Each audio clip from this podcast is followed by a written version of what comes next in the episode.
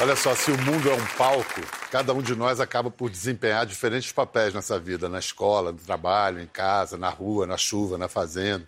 Mas se a gente olhar o conjunto do espetáculo, dois papéis se destacam. A gente nasce filho, cresce filho, vive filho até ganhar o papel de pai e mãe.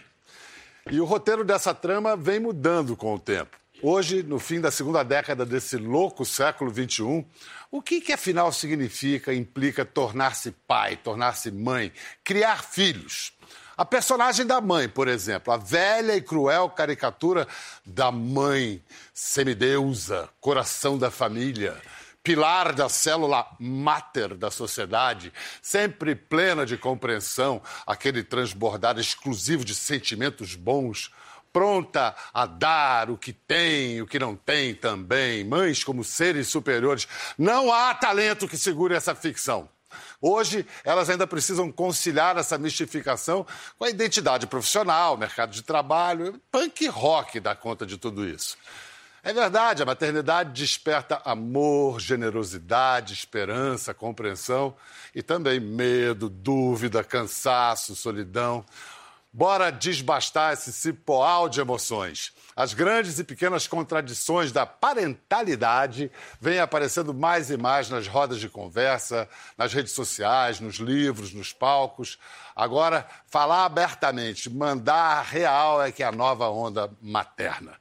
Para começar a sentir o gostinho desse coquetel de dores e delícias, vamos apreciar uma super atriz e comediante, cheia de talento duas credenciais: seus filhos Nina e Antônio. Com vocês, Mia Mello.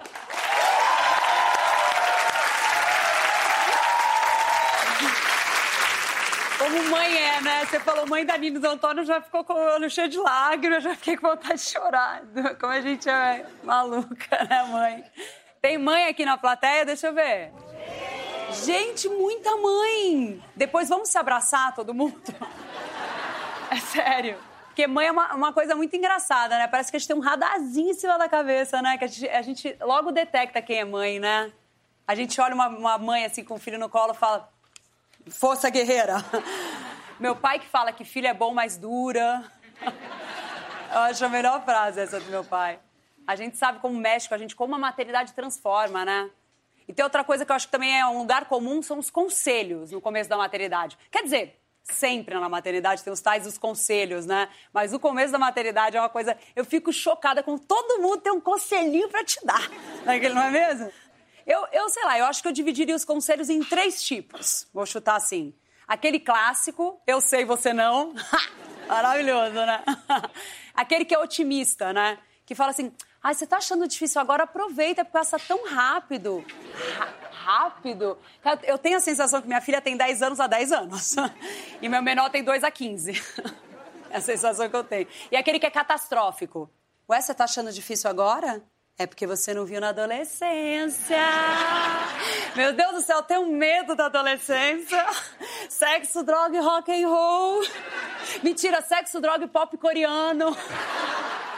Então eu acho que assim, que o melhor que a gente pode fazer é seguir nossos instintos, que são poderosos, muito poderosos.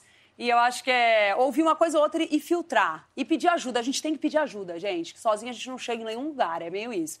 Tem aquele, aquele ditado que fala: ah, precisa de uma aldeia para criar uma criança, né? Hoje em dia a gente está tão longe de ter uma aldeia. Então usem o WhatsApp pro, no bom sentido, gente. O WhatsApp às vezes perturba, mas tem o um lado bom, que é a rede de apoio. Usem a rede de apoio, que é maravilhosa. Peçam ajuda. Sejam felizes. Nós não somos mulheres maravilhas, mulheres incríveis e heroínas. Nós somos humanas, então a gente precisa dessa ajuda de dividir, não é mesmo? Então é isso.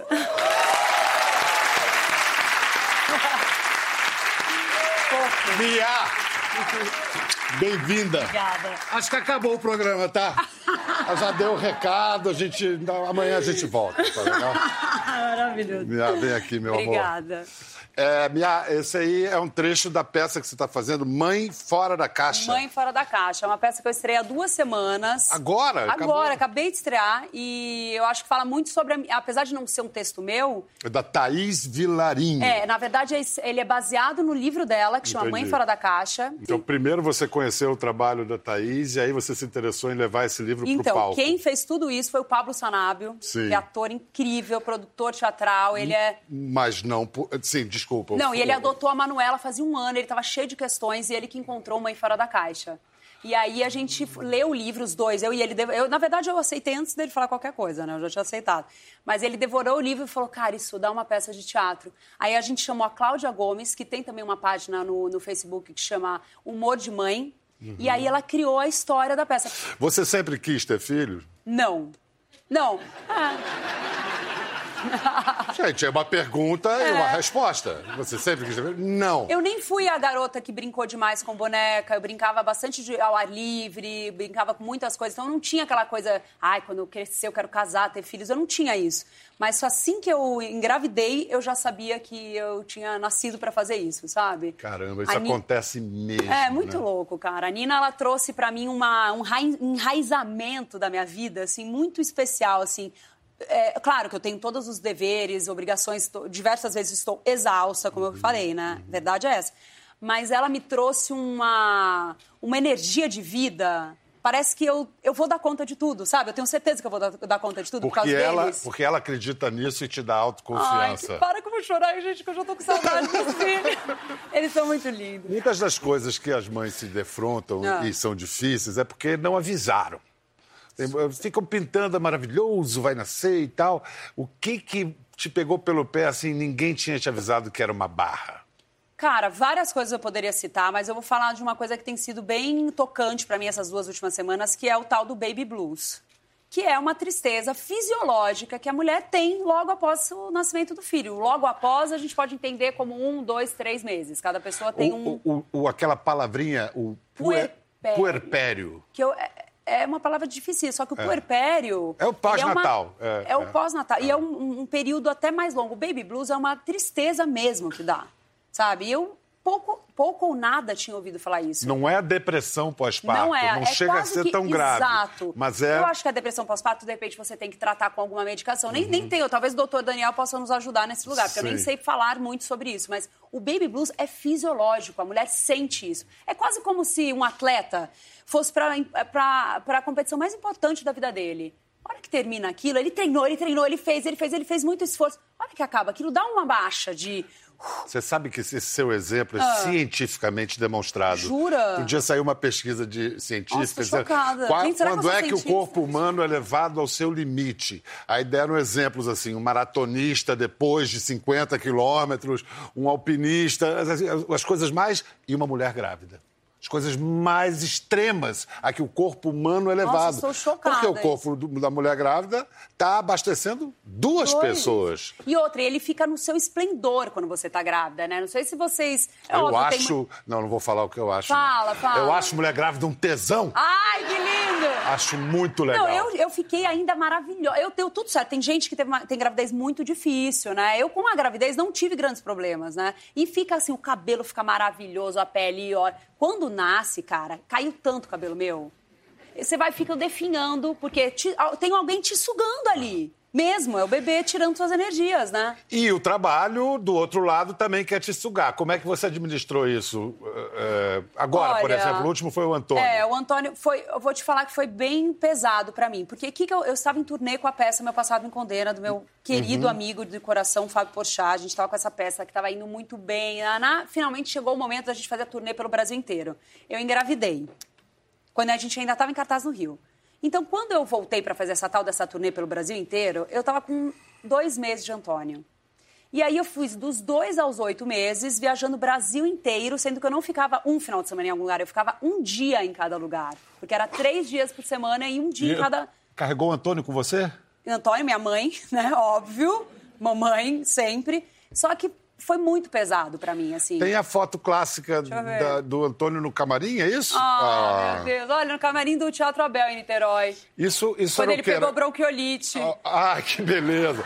Você, você ia É, entrar na, em cena e... Ele ficava aí, só que assim, aí você tem que levar. Aí o que, que aconteceu? Linda essa foto. Muito. É. Eu fiquei me sentindo culpada, entendeu? Porque eu- só que a minha médica falava assim: não adianta você achar que ele pegou no teatro. Mas eu falava, eu sei, ele pegou naquela esquina ali no teatro.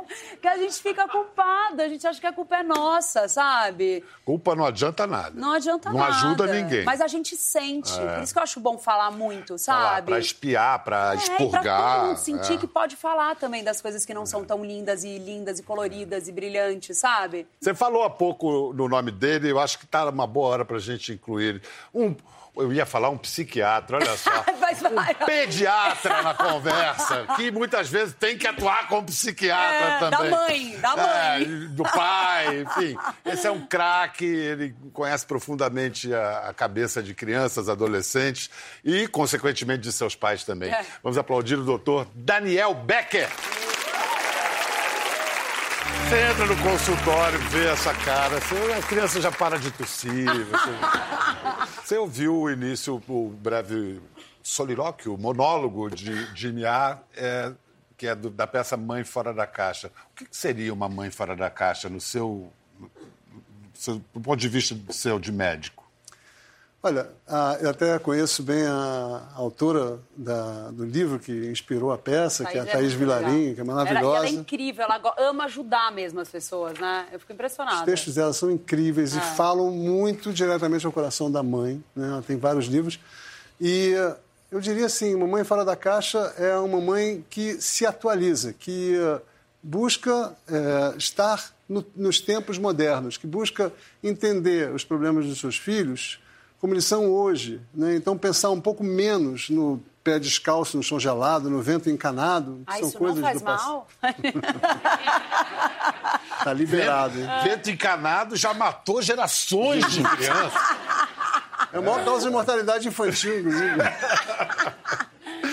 E pensar mais nas questões atuais, que, que- que o mundo de hoje tem ameaças e riscos para a infância que são mais graves, né? Na comida industrializada em excesso, na internet, nos celulares em excesso, no confinamento, na, na ausência dos pais. Então, uma mãe fora da caixa é uma mãe que se atualiza, que está presente com seus filhos, que convive com seus filhos e que convida o pai também a conviver com seus filhos. Quando né? você fala celular em excesso, você está falando do celular em excesso da mãe do pai ou da, ou da criança Dos dois. celular? Muito bem colocado, dos dois, exatamente.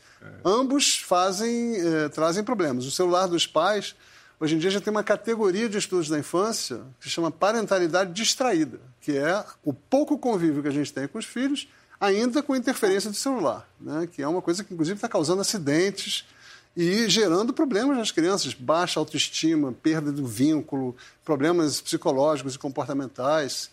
E o celular das crianças também gerando uma série de problemas já detectados em inúmeros estudos. Aliás, são estudos que se renovam o tempo todo, porque a coisa anda tão rápido É. que, inclusive, as recomendações da Sociedade de Pediatria vão se atualizando.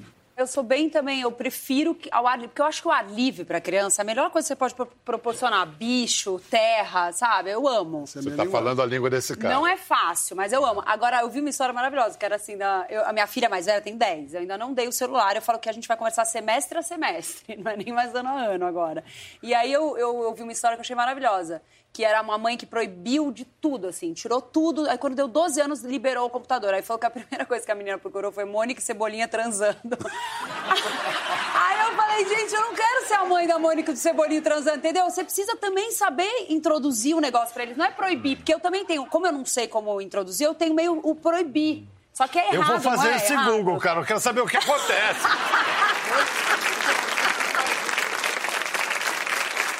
internet hoje em dia, é, você, não, você não vai dizer para o seu filho, toma aqui a chave do carro e aprende a dirigir. Não, você vai botar no autoescola, vai dirigir com ele. Você não pode dar um computador ou um tablet para uma criança e dizer, pode ficar à vontade aí, se divirta. É, é impraticável. O Daniel, ele tem muita experiência, como eu já disse, no cuidado de crianças e adolescentes, e ele criou algo chamado Pediatria Integral. Você conhece a rede social? É no, no Insta, No né? Instagram, conheço. Pediatria Integral BR. Se tornou uma referência para muitas mães e pais. Qual é a da Pediatria Integral? Que, que- como é que você chegou a ela, Daniel? pediatria integral, é, é, eu cheguei a ela através de uma longa evolução né, na, na, no meu olhar que vinha da saúde pública, inclusive, lá do tempo de Médicos Sem Fronteiras, uhum. depois de muitos anos trabalhando nas favelas no, no Rio, no Brasil, no mundo, inclusive dizer, esse olhar para o coletivo, né? entender que uma criança não é uma, uma criança individualmente, ela não é só a genética que ela herda.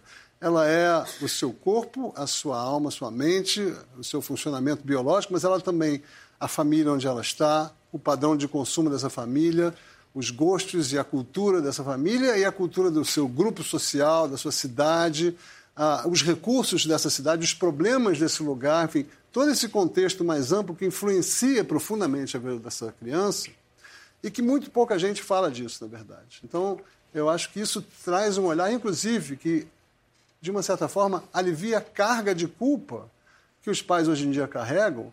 Ah, você dá biscoito recheado porque, em última instância, a escolha do pai. Isso é uma mentira.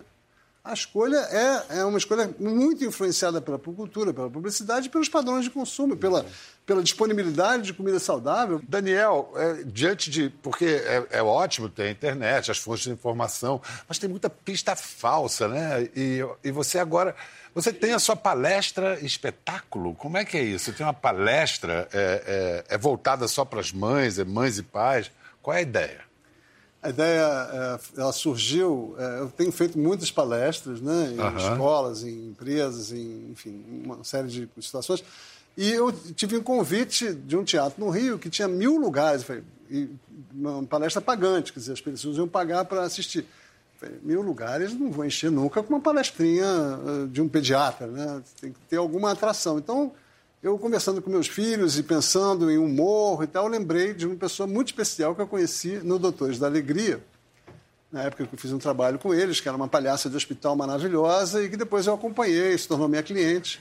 E uh, uma excelente atriz e uma comediante de primeira, de primeira linha. E é uma, justamente uma palestra que trabalha muitas essas questões de culpa, né, tirar a culpa, tirar, olhar para esse contexto mais global e também é, tentando passar mensagens positivas, reflexivas sobre a infância, com essa ideia de misturar humor e emoção, porque a mensagem chega melhor pelo hemisfério direito. Né? Pelo caminho do humor. Exatamente. E eu sei que a Flávia trouxe uma, uma especialista, uma doutora, né? Conheçam a doutora Amélia Rios.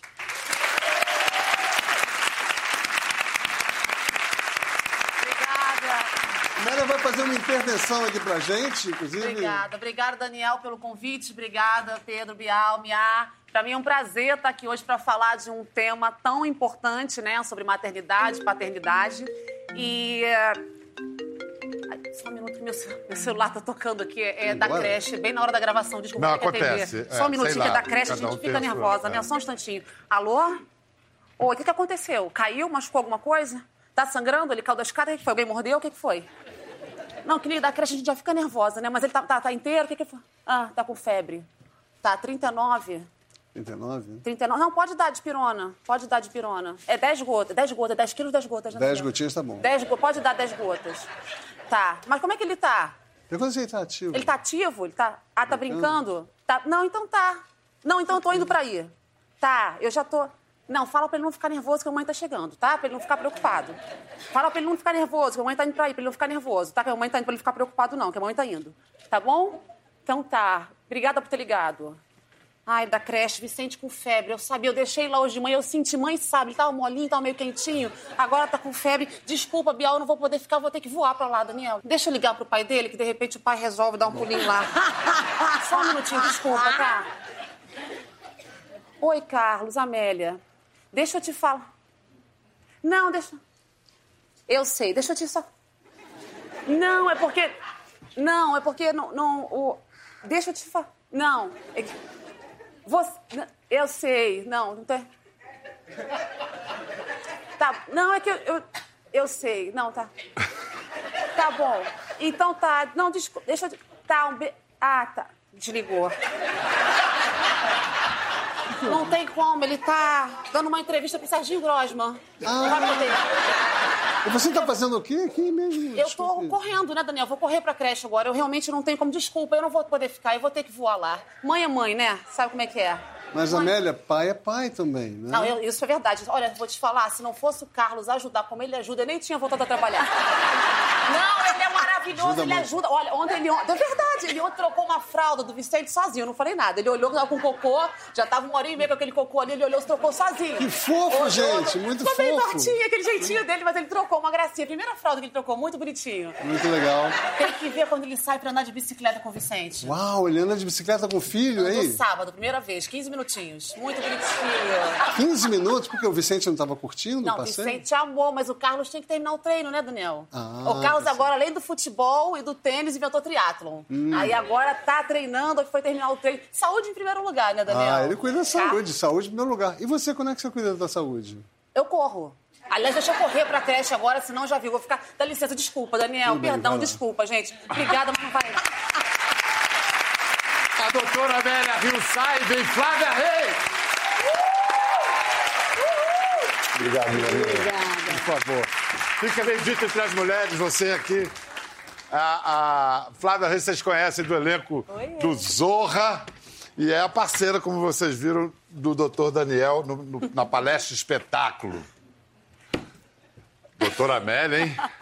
A Veio- gente tá só falando aqui de pai, que eu tava ali assistindo, já falou do pai ajuda, o pai ajuda, mas a minha filha viajou hoje pra Maceió com o pai e com os irmãos. Ela tem três anos e eu tô aqui, ó, de boa, vou ficar seis dias. Olha Sem, só. sem culpa. Sem culpa nenhuma, num super relax. Mandei mãe, isso aqui. 27 WhatsApps pra ele. Falei pra não esquecer a roupa de piscina, pra não esquecer, pra não deixar sozinha na piscina. Alguém tem que ficar olhando, não confia nos irmãos, irmão, olha pro WhatsApp. Ele falou, Flávia, A, a Cecília tá com três. três anos. Eu Então, falei, já, vai já tirou fralda? Já. Já, já tá. Já, tirou fralda, já fala pra caramba, já anda. Já tá super descoladinho. Então ela vai cuidar do pai direitinho. Não tem Ai, se preocupar com ele. Vai Não. cuidar Eu do achei pai. maravilhoso que na peça eu falei, tem alguém aqui que tá saindo de casa pela primeira vez? Aí uma moça levantou a mão, o olho cheio de lágrimas. Eu falei, pô, vai te dar um abraço, cara. Aí eu desci, dei um abração nela, ela começou no meu ouvido assim. Ela ficou com o pai. Eu achei aquilo, parecia que ela tá falando, ela ficou com o bandido.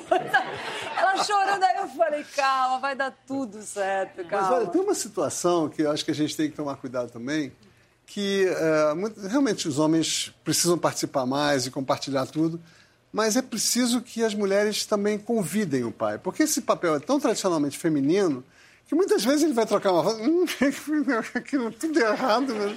aquela coisa, né? Então acho que é preciso convidar o pai e legitimar o pai nesse papel também. É E o difícil pai vai fazer pai do entrar. jeito dele. É. O pai vai fazer do jeito Exatamente. dele. E é difícil mesmo, porque o filho tá na barriga, depois nasce, você tem uma. Você amamenta, fica fechado. O pai não, não. É difícil mesmo. Ele fica ali meio síndico, né? Quer que troque a lâmpada, quer que faça alguma coisa. Não tem jeito. É, quando, Não, quando dá de mamar, momento- por exemplo, a única coisa que o pobre pai pode fazer é levar um copo d'água. Leva- é, mas, dá de mas mamar levar um copo d'água é importante demais. O Daniel fala sobre o puerpério, e ele fala sobre isso, que tudo que a mãe precisa naquele momento é que alguém leve um copo d'água, pergunte se quer uma canja, se quer um, um Nem suco. pergunte, que faça. Que porque a fa- mulher vai é. falar, não precisa, tá tudo sob controle. Que faça uma massagem, que cuide, né? Porque é, é isso. Esse Vem cá. do puerpério é o- muito o- importante. Oi? Esse tema do puerpério é fundamental, porque é um É, momento é pouco dificílimo falado, né? da mulher. É, é ela está num falado. turbilhão de hormônios, fazendo luto da mulher que ela não é mais, de mulher livre e independente, fazendo luto de um bebê que ela tinha na barriga, que era idealizado e agora tem um bebê real. Então, é, e ela sente raiva e sente amor, um amor irresistível. E ela fica, ficar sozinha nesse momento é de uma injustiça brutal. Ela precisa realmente de apoio. E, claro, o primeiro apoio é do marido, né? Assim, Flávia, a Mea disse que não, não pensava em ser mãe. Você já tinha esse projeto? Você idealizava a maternidade? Ela te deu um, uma Eu, a rasteira? minha família tem muitas mulheres, tem muitas primas e todo mundo com filho. Eu fui a última da minha geração a ter bebê. Então, chega um momento, eu tive minha filha, eu estava com 41, que chega essa pressão assim. E aí, eu comigo mesma, né? Será que não. Aí me deu um surto, assim. Com 39, eu queria muito ser mãe. E aí eu falei, vou congelar os óvulos, porque daqui a pouco não vai dar mais tempo. Aí eu fui lá, fiz exame de sangue. Na semana que eu ia fazer o congelamento dos óvulos, eu engravidei. Porque eu já estava separada do pai da minha filha. E teve um flashback. Tive um encontro, pinguça na rua, a gente meio bêbado, aquele amor, não sei o quê. Aí a minha filha se meteu no nosso meio. Então, É verdade, gente. É. Mas você voltou com ele, aquelas Não, babadas? não voltei. Ai, que lindo, moderno. Que lindo, ai, que, que lindo. Ai, que lindo, que lindo. Que... É, é, é, Não, ninguém você não voltou, dizer. mas ele, mas ele exerce a paternidade. Super paternidade, super paisaço. Tanto que No tá onde? Maceió agora? Tá em Maceió com ela. No essa cena é dele, tá? No começo foi difícil. No, no primeiro ano e meio, porque não, não tem como entrar, né? Ele já tava, ainda mais não morando na mesma casa. Você, ah, vou passar lá pra dar um beijo. Ei, beijo, tchau. É. E eu lá com o cabelo caindo, pé, aquela coisa desesperada. E aí teve um dia que ela passou mal na, na, na creche e me ligaram. Eu tava indo gravar o Zorra. E ele trabalha na Globo também. Aí eu falei, corre lá pra pegar a Cecília porque ela tá com febre. Ele, cara, eu tô na Globo. A Globo tem que entender que você é mãe. Aí eu falei, peraí, é... e você é pai? Aí ele falou, não, mas, mas peraí, como é que eu vou sair daqui agora? Eu falei, como é que eu vou deixar de gravar? É, eu sei. Aí a gente desligou, passou 10 minutos, ele me ligou e falou, desculpa, pedi liberação aqui, tô saindo, não sei o quê, vai lá, grava. E aí rola uma... Mas você tem que lembrar sempre, porque não, isso que o Daniel falou no, no primeiro, antes de eu entrar, é importante também. É uma cultura de que a licença paternidade é desse tamanho. Né? A primeira eu tava pessoa a pensando exatamente nisso. a primeira pessoa que a escola recorre é o telefone da mãe, não é do, do pai. Eu fiz uma parada esse ano que eu coloquei o pai no grupo de mães da escola. Eu também. grupo de pai. É Como verdade. reagiram as mães a isso? Não, é porque assim, a, a minha filha foi para uma escola nova. E aí, logo, grupo de mães, para escolher presente, enfim, grupo de mães. Eu, olha, eu já tô no grupo de mães, eu não sou péssima, eu já entrei, eu já sou desse grupo. Mas no começo eu falei, entra você primeiro. E era maravilhoso. Tinha passeio da escola, em vez de eu ficar assim, ai, o repelente, não sei o quê, ele falava, Flávia, no grupo de mães, falaram do repelente, do não sei o quê. Eu boto, eu falei, bo... aí, aí ele ficou super mãe. Nossa, que só ele ainda, que incrível. Não, não, tinham outros Não, pais. mas você não entrou? Não, eu deixei ele. Maravilhoso. Ih, já tô vendo que alguém vai levar essa ideia pra casa! É, malandro! Maravilhoso! Ele decidiu se o presente da professora ia ser blusa ou ia ser bota. Ele tava lá. Flávia, de- Não sabia de nada. Ele falou, Exatamente, escolhemos blusa. Eu falei, ah, parabéns. Eu, me fala quanto é. Flávia, das reações que essa palestra espetáculo de vocês é, provoca no público, o que, que vocês lembram de mais legal? Assim, o que, que é mais. O mais bacana é que as pessoas se identificam. Tem algumas coisas que eu falo que na hora eu falo, ah, ah, é isso mesmo. Aí você- na hora você sente o, o reconhecimento das mães, assim, né? Tem uma mãe que eu faço, que, uma cena que foi um super sucesso, que é a mãe insegura. Que vai ao, ao pediatra e fala, é, Daniel, desculpa, eu, eu- que- tudo quem sabe é ele, né? De- Desculpa, mas eu, eu tô um pouco nervosa. Que, eu, eu- desculpa, eu te liguei 500 vezes, mas é que tem, tinha uma bolinha na, na perna da Cecília e a bolinha sumiu. Que bom, né? Ficou boa. Ficou? Não sei. A bolinha tava lá e, e- ela sumiu sozinha, não deu, não deu tempo de fotografar. Então, sabe essas coisas que a gente... Entendeu? Você sabe que toda mãe já passou por... Eu vou, eu vou, vou subir a serra com ela, vai pra onde? Vou pra Itaipava. Aí assim, ela vai ter problema com altitude? Aí Essa foi uma frase que eu recebi de um pai da- Sério? meu consultório. Então, eu- a gente pegou várias passagens que o Daniel já tinha vivido no consultório, que eu. Claro que a gente amplia isso para as pessoas poderem rir, mas sou eu, dentro da minha loucura de ser mãe e dessa delícia que é ser mãe, falando disso na palestra. Então, é, é uma- é um prazer tão grande poder tratar isso com leveza e com comicidade. É um espetáculo de utilidade pública Total. que vocês estão É fazendo. mesmo. A gente tenta realmente aliviar um pouco a carga. Hoje em dia, ser pai e mãe virou uma carga, né? E, e uma das coisas, inclusive, que a gente vê muito na, na internet, nas redes, né? É um- uma espécie de determinismo louco, né? Se você fizer tal coisa com seu filho, ele vai ser um executivo de sucesso. Mas se você não fizer o que eu mando, ele será um drogado. Ele pode ser um executivo drogado também, né? Quer dizer, você, você- se você fizer uma consultoria, isso está escrito, tem, tem imagens, a gente até usa na palestra. Se você fizer tal coisa, um procedimento de consultoria do sono, que é uma coisa que está meio na moda, seu filho eh, vai, vai danificar para sempre o cérebro do seu filho. Pelo amor de Deus, o ser humano é muito mais complexo que isso. né? A gente tem tantos fatores que determinam o nosso destino, o nosso futuro. E outra coisa que a sensação que eu tenho é que hoje em dia pais e mães eh, são responsáveis pela felicidade de uma criança. Isso não existe. Nenhum ser humano pode ser responsável pela felicidade de outro. Você pode criar condições para que ela seja feliz, né, passando valores, com presença, com, com uma boa disciplina. Mas eles serão angustiados, serão tristes em vários momentos, porque eles são seres humanos. Não Criaram será. A minha filha não vai ser triste nem angustiada. Não, e inclusive é um tipo de amor muito específico. Você estava falando de criar condições, eu entendi, sei lá, lá pelo terceiro filho, que o amor de pai é gerencial, é dar condições, é não atrapalhar, Exatamente. é deixar. Vem cá, a gente, você falou internet, vou pegar algumas cenas clássicas de internet, a gente vai ver e vocês vão comentar. Essa é sensacional. O menino tá fazendo birra. A mãe se afasta. Sai do campo de visão dele. Ele. É,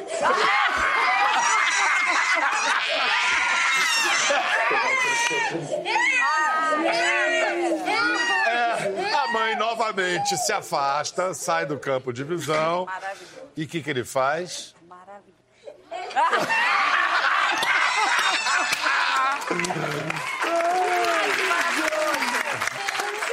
Duas coisas que eu gostaria de dizer a esse respeito. Uma que muita gente cresce e não fica muito diferente disso, não. Ah, é, você assim.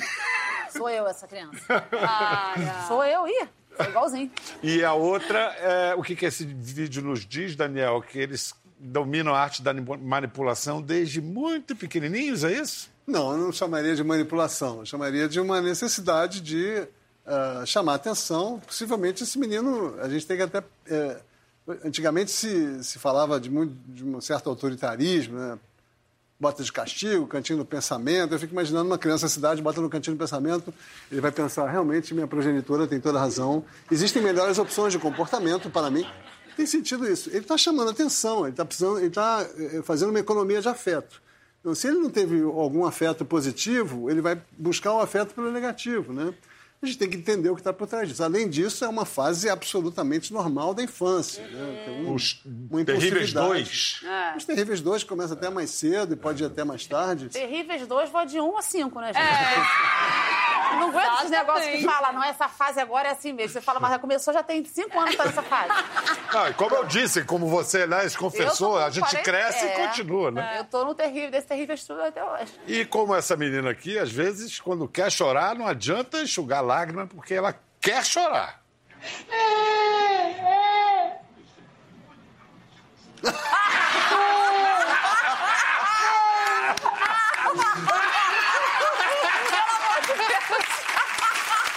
Gente, maravilhoso isso. Pelo amor de... Não Eu não sei. não sei se, se- se você dá uma bronca, você dá o Oscar, né? O que você faz? Que isso? É uma loucura. Gente, eu Muito nunca tinha visto maravilhoso. Mas é o quê? Não, não, não tem que mandar parar de chorar. Eu acho Exatamente. que o doutor Deixa Daniel falou uma coisa importante, de validar o sentimento, né? A professora do é meu filho de dois anos, que é uma gênia, ch- chama Camila, ela é, ela é- ela é pesquisadora sobre... Ela é educadora e pesquisadora da primeira infância. Ela fala muito sobre isso.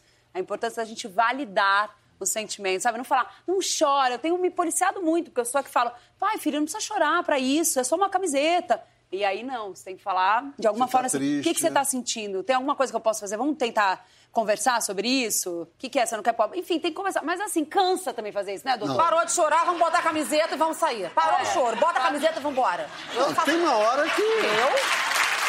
Exatamente. Ela tem toda razão. Eu converso uma vez, duas, na terceira já tô, botou a camiseta, Eu também, tem que colocar a camiseta. Sai, já tô no assim, elevador. Vestido você vai ter que sair daqui, não tem como. Agora, Olha, como é. a gente pode melhorar pra você o que você tá sentindo? Né? É verdade. Tem uma hora que você acaba os recursos e usa a autoridade. E comer, para aprender a comer. Tem essa, é, porque aí tem modismo. Não, tem que deixar a criança comer com as mãos. Não, só pode comer com os talheres. A mãe Nem mora isso, nem sozinha. aquilo. Como a mãe é? mora sozinha, trabalha fora. Aí vai comer com a mão. Ah, mãe, é maravilhoso experimentar com a mão. Primeiro dia experimentou com a mão, cagou a sala inteira. Eu falei, tá, tenho que sair pra trabalhar, não tem uma pessoa que trabalha pra mim todos os dias de semana, não vai comer com a mão, acabou, vai aprender a comer direitinho no talher. A, É, minha, a minha filha começou comendo com as mãos, depois no- ela mesma partiu para os talheres. Agora, olha como ela está usando o hashi. Deixa eu ver.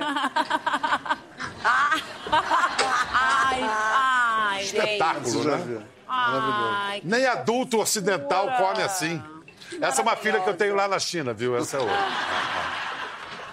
Mas ó, o importante não é comer com a mão ou com, com garfo. O importante é, nessa questão é a criança ter uma atitude ativa em relação à alimentação. É ela buscar o alimento, como qualquer animal, como qualquer bichinho. A gente vai e busca o alimento. Isso é que é importante. Permitir que ela pegue a comida, seja com a mão, seja com a colher, e ela se alimente. Eu deixo o na mais panela, falo, possível. tá pronto, vai lá na cozinha. Aí ela gatinha e fala, duas para alimentos se seca. brincadeira. Então você manda vai no supermercado e faz as Eu falo, você sabe onde é o mercado? Sabe onde é a padaria? Vai buscar o alimento. Ai, Não, inclusive, a Cecília, a filha da Flávia, é tão adulta que quando ela resolveu largar a chupeta, foi assim, ó. Ai, Maior Deus. categoria. Esse pé tá fora. Aonde você jogou? No lixo.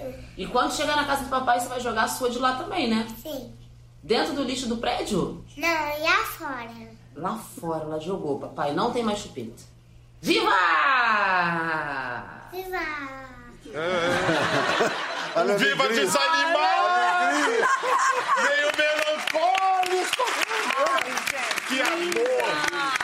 Amor, Flávia! Que linda, Cecília! Posso falar, não pediu mais. No dia seguinte que ela fez três anos, ela falou: cadê minha roupa do Batman? Olha que coisa simbólica, eu achei tão genial. Ela botou a roupa do Batman pra jogar a, chupeta, chupeta fora. fora. Cara, eu achei incrível. Porque foi uma atitude Mas super-heróica. foi, pra... eu achei. E olha, não é qualquer mãe que dá roupa de Batman pro filho, não, hein? Da filha. Em vez de princesa, você... Vamos lá, o que eu acho que a gente não falou. O papel da intuição, né? Se a gente, o que, o que, que a gente deve. Quando, o quanto a gente deve confiar na intuição, na intuição materna, paterna? Hein, doutor? Excelente pergunta. Não adianta você achar que vai ter intuição se vê o teu filho meia hora por dia. Convivência é a fonte da intimidade, que é a fonte da intuição. A gente, intu- eu gosto muito de uma frase que eu ouvi uma vez, que a intuição é o sopro da alma na inteligência. Né? É lindo isso, quer dizer, você saber o que fazer com o teu filho, saber a coisa certa naquele momento que ele mais precisa, mas para isso você tem que conhecer teu filho e se conhecer como pai ou como mãe também. E para isso só convivência mesmo de verdade. Olha, eu quero dar o serviço dos espetáculos. Já tem marcado alguma? Como é que a gente fica sabendo? A Acompanha. gente vai fazer em agosto, lá no Rio de Janeiro, num sábado de manhã, porque é sempre um dilema, né? Vai ser terça-noite, ah, eu não posso ir porque eu tenho filho. Agora a gente vai fazer, a gente fez um dia à noite, um sábado de manhã de agosto. A gente entrando na- nas redes sociais No no, Instagram, Daniel, é, Pediatria. Integral Becker BR e Flávia G. Reis. Flávia a gente G. vai Reis. vai estar divulgando isso. A mãe fora da caixa. Tá no Teatro Fashion Mall, no Rio de Janeiro também, Uhum. sexta a domingo, sexta e sábado 9, domingo 8. E a gente vai ter todos os últimos domingos do, do mês uma sessão baby friendly, que é 11 e meia da manhã. Não é legal? Genial! Mas eu achei muito legal, achei uma baita de uma, de uma, de uma oportunidade para as mães. Estou muito feliz com, com essa sessão, assim. E aí é, pode também entrar, tem todas as informações no Mãe Fora da Caixa a peça no Instagram. Obrigado demais, minha Mela. Adorei, Adorei. Flávia. É um Agora, vamos perguntar ao doutor Daniel, assim, se- aquela história de um certo... Se você pudesse dar um conselho apenas, sério, o que, que você diria? Eu diria que, da mesma forma que hoje o exercício é uma panaceia é, para muitos aspectos da saúde humana, na alimentação exercício, a natureza e o brincar são panaceias para a infância. Nós temos hoje crianças confinadas, excesso de eletrônico, excesso de comida industrializada, que não vêm os pais, com escolas meio massacrantes, com adultizadas demais, né? começando, terminando a infância muito precocemente, ou superprotegidas, ou enfim muitos fatores opressivos e que acabam levando na adolescência a situações como automutilação e depressão e tristeza, adolescentes perdendo o sentido da vida. É muito grave o que está acontecendo, inclusive aumentos significativos né, de depressão, muito significativos. Os pediatras meio perdidos nessa questão. E, e essas duas, essas duas, esses dois elementos da infância, que eu diria são a essência da infância, né? o brincar na natureza.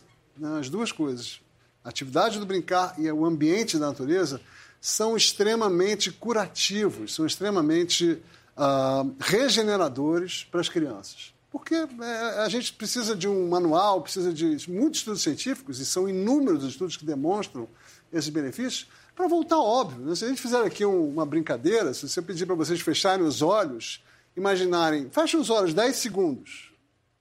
Imaginem uma criança, um grupo de crianças saudáveis e felizes. 10 segundos, imaginem essa cena. O que, que elas estão fazendo, onde é que elas estão. Agora me digam, alguém viu uma criança no tablet, em casa, fazendo dever de casa, ou jogando, ou vendo televisão, enfim. Alguém viu uma criança brincando no parque? Levanta a mão. Na praia! Na praia, né? É parque. universal, assim, é, tá dentro da gente, a gente tem a natureza na gente, enfim. A receita tá dada e não precisa ir na farmácia. Essa aí é de graça. É. Valeu, gente. Obrigado. Até a próxima. Gostou da conversa? No Globoplay você pode acompanhar e também ver as imagens de tudo que rolou. Até lá.